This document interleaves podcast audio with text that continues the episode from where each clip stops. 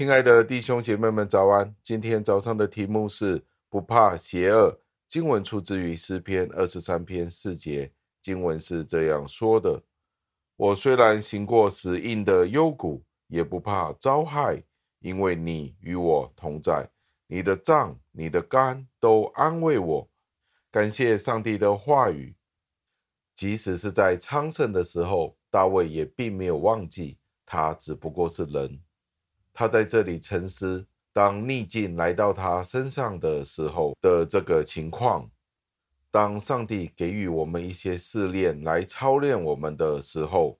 当然，我们之所以如此的害怕，都是因为我们每一个人的性格都是为了要安然的入睡，不受到其他的搅扰，都将自己包裹，让自己的肉身觉得非常的安全安稳。但是，相比于愚昧的沉睡与真正的信仰所带给我们的安宁，是像天与地般的分别。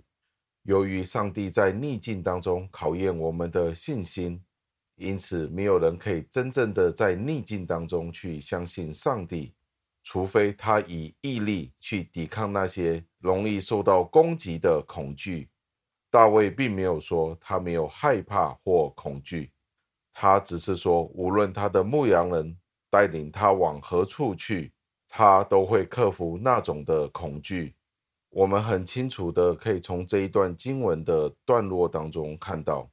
大卫首先说他不害怕邪恶，接着他便补充了他能够这样子做的原因。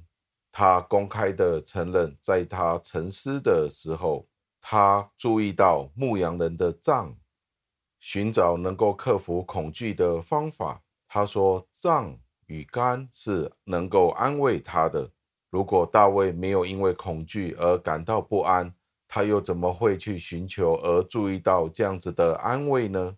当大卫看到那些有可能来到他身上的逆境的时候，他透过将自己投入上帝的保护，使他能够战胜那些恐惧与诱惑。”最后，让我们默想上帝的力量与保护，将大卫从奴役与恐惧当中拯救了出来。这些能力与保护不是来自于大卫自己。当你今天需要面对邪恶的事情的时候，请你不要惧怕，相信上帝会保护你，并且将你从恐惧当中救拔出来。让我们一起祷告。亲爱的恩主，我们赞美感谢您，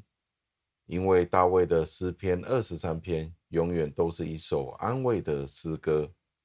使得我们可以将我们的恐惧交在您手上，就好像羊群看到牧羊人的杖与竿一样，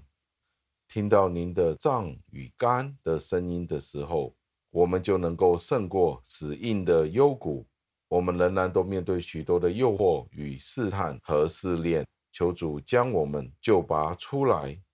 不要陷入这些罪恶当中。求您垂听我们的祷告，赞美感谢您，是奉我主耶稣基督得胜的尊名求的，阿门。